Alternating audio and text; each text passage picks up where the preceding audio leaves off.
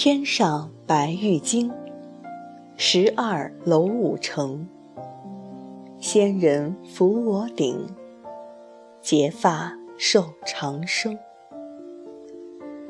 这是李白的诗句。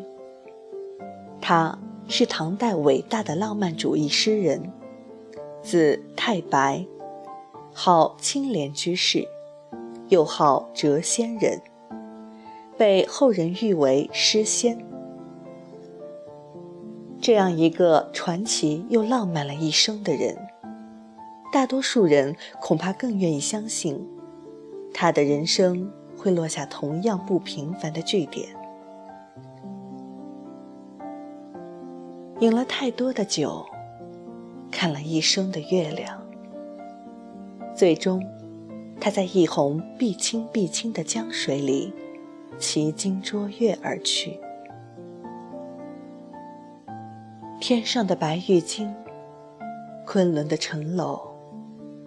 大概是比坎坷人间更好的去处吧。二十五岁的诗仙，仗剑去国，辞亲远游，漫漫天下，意气风发的他，终于在五年后，走到了都城长安。彼时的长安，没有能使一个天纵之才的李白。走向最高处，他流落长安市井，敏于盛世长安的街坊。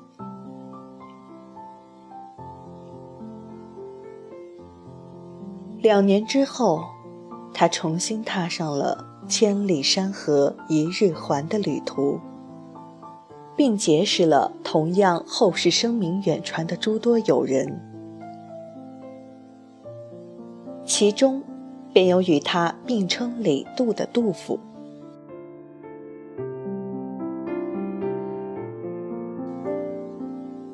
直至天宝元年，唐玄宗才看到了那个早已失明天下传的李太白，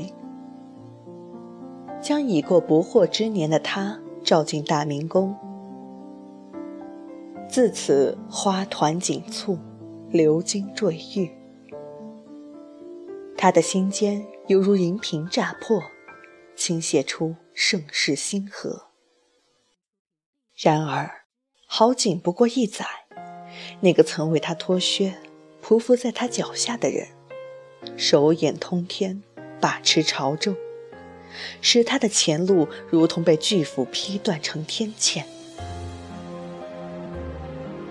站在崖边的他，沉默着。任由天风呼啸着去往看不见的暗沉远方。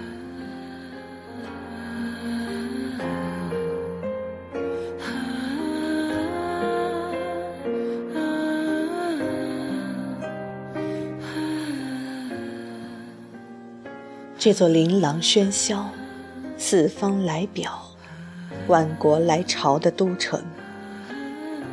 仅仅与了他一年的时光，却是他用余生去挂念的地方。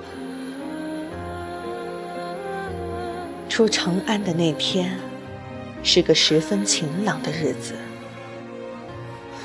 高大的城门在明媚的日光里，显得愈发璀璨、恢宏，几乎刺得他双目一痛。